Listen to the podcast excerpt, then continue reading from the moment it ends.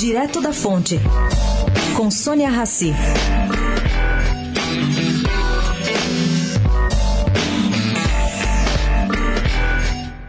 Ontem a última etapa dos processos do Ministério Público Estadual para sacramentar compensações acordadas com quatro bancos estrangeiros a favor da Prefeitura.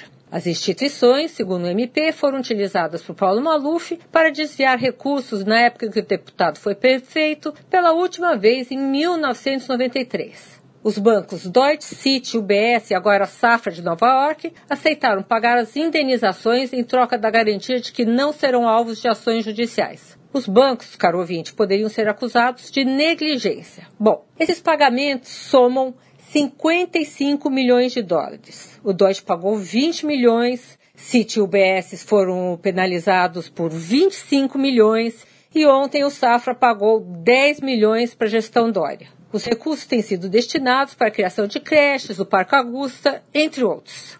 Como foram feitos esses acordos? Por meio do termo de ajuste de conduta, o tal do TAC. Nenhum desses bancos chegou a ser indiciado.